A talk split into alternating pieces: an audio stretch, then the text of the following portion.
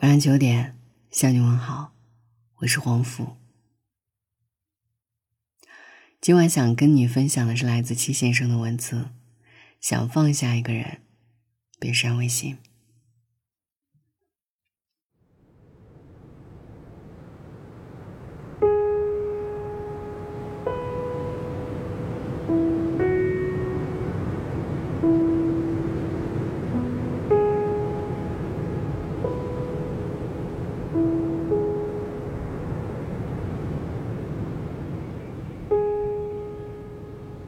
那天，小袋鼠在山坡上捡到了一个名字。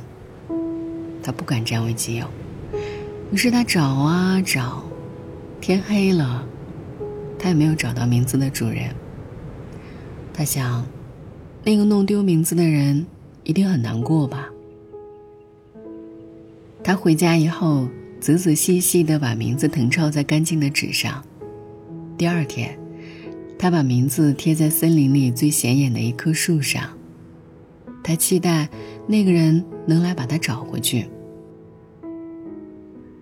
路过人走过来看了看，摇摇头。小袋鼠还在等。有一天，小河马来了，它站在树下看了很久很久。小袋鼠问：“这是你的名字吗？”小河马仔细打量着小袋鼠，这个名字好可爱，跟你好合适。小袋鼠说：“可是，这个不是我的名字。”小河马接着问：“那么，请问，你叫什么名字？”小袋鼠想了很久很久，头好疼啊，还是没有想起它叫什么名字，就问小河马：“嗨，你叫什么名字？”小河马摇摇头，这一幕被路过的小白兔看到了。小袋鼠和小河马一同看向小白兔：“嗨，你叫什么名字？”小白兔说：“我喜欢的人喜欢叫我小白白。”小袋鼠一愣，望着树上贴着的名字“小口袋”，这名字好奇怪啊。怎么读着读着眼泪会掉下来呢？小白兔说：“每一个恋爱的人，都会被宠爱的人赋予一个甜甜的名字，只有那个人喊。分开后，那个名字就被丢在森林里。有些呢，会被采蘑菇的小蚂蚁捡到，在爱情河里放生，而更多的。”会在荒野上化成泥，保护这一朵花。有一天你在荒野上捡到一个名字，你想起了他，是你喜欢这个名字吗？不，你喜欢的是你曾用热烈、虔诚、澎湃、纯真赋予那个名字的荣光。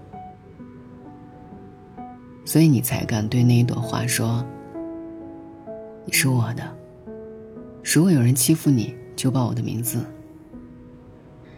小河马连读了三遍：“小口袋，小口袋，小口袋。”眼泪哗啦啦的流。小白兔说：“这次保管好了，再弄丢就没那么容易找到了。”所以，那个长长的微信列表里，多一个名字又何妨？你怕你忍不住联系他，没关系，联系啊！你看到他一次又一次推开你，你就死心了。你怕看到聊天记录从前有多甜，后来有多虐，没关系，看啊，三五十遍就脱敏了。